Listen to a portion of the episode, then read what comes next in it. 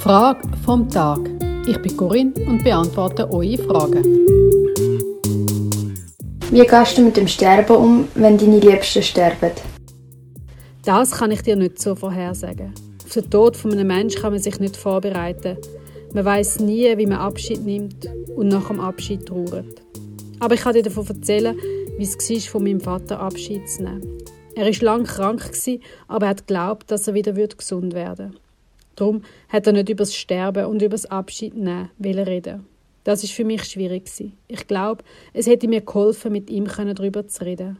Aber für ihn ist es ein Tabuthema Also habe ich mit anderen müssen über sein Sterben reden. Ich glaube, dass es ein Leben nach dem Tod gibt. Und ich lebe jeden Tag mit der Haltung, dass auch ich jeden Tag könnte sterben. Das macht mir nicht Angst, sondern es hilft mir, bewusster zu leben und nicht verschwenderisch mit meiner Lebenszeit umzugehen und so zu tun, als hätte ich ewig Zeit. Ich schiebe keine Sachen auf später auf und ich versuche im Frieden zu leben mit den Menschen, die mir nahe sind. Mit meinem Vater ist es schwierig Ich habe ihn mein Leben lang nie wirklich verstanden. Er ist mir irgendwie fremd geblieben und ich habe gehofft, dass wir uns in seiner Krankheit näher kommen Aber das ist nicht der Fall. Und das ist schwierig für mich. Als er gestorben ist, habe ich gehofft, dass sich vieles Unklärte jetzt lösen würde und wir unseren Frieden finden Er und ich. Für mich hat es sich nicht erfüllt. Ich musste lernen, dass sich mit dem Tod von einem Menschen die Sachen nicht einfach lösen. Das hat mich nachdenklich gemacht. Ich merke jetzt, wie wichtig das ist, dass wenn man stirbt, man möglichst versöhnt sollte sterben. Sonst hinterlässt man den Zurückbleibenden eine Last. Ja, wie gehe ich mit dem Sterben um? Indem ich mir bewusst bin, dass in jedem Leben das Sterben schon inbegriffen ist.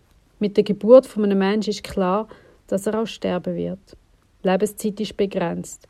Und meist ist es ein Geheimnis, wie lang die Lebenszeit von jedem von uns ist. Darum ist gemeinsame Lebenszeit kostbar. Und ich lebe mit dem Blick, der über das Leben ausgeht. Ich glaube, dass jeder von uns eine unsterbliche Seele hat, die von Gott kommt und nach dem Tod zu Gott zurückgeht. So kann man einander eigentlich nicht verlieren. Es ist nur ein zeitlich begrenzter Abschied da auf der Erde, wo eines Tages, wenn wir wieder zusammenkommen, in einer anderen Dimension aufgehoben wird. Wenn Menschen in Liebe miteinander verbunden sind, besteht das Band von der Liebe auch über den Tod aus. Und man ist immer noch verbunden, wenn man das will. Das macht den Abschied immer noch schmerzhaft, psychisch und körperlich.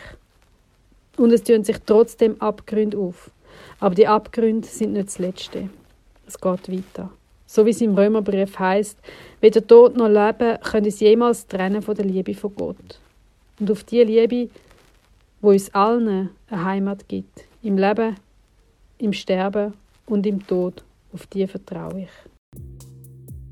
Hast du eine Frage, die du von mir beantworten willst, findest du mich auf der Homepage gegenwärtig.ch. Dort kannst du deine Frage stellen oder auch mir ein Feedback geben.